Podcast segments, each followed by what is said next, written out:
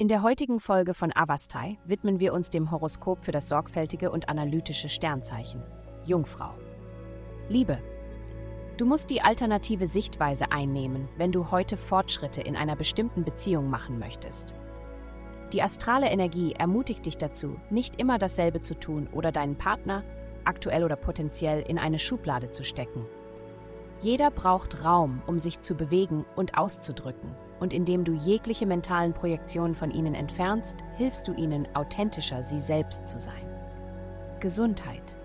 In diesen Tagen gibt es viel unkonventionelle Energie. Isolation ist nicht die Lösung, aber halte dich von denen fern, die dich auslaugen. Schalte ab und konzentriere dich auf dich selbst. Erwäge, deine Stimmung zu heben, indem du mit deinen Händen arbeitest.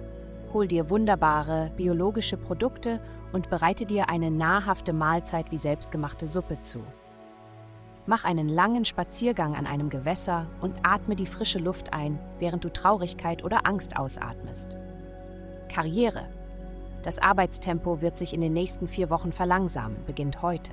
Dadurch hast du mehr Zeit zum Nachdenken und Planen, anstatt dich immer gehetzt und unter Druck zu fühlen, Dinge voranzutreiben, bevor du bereit dazu bist.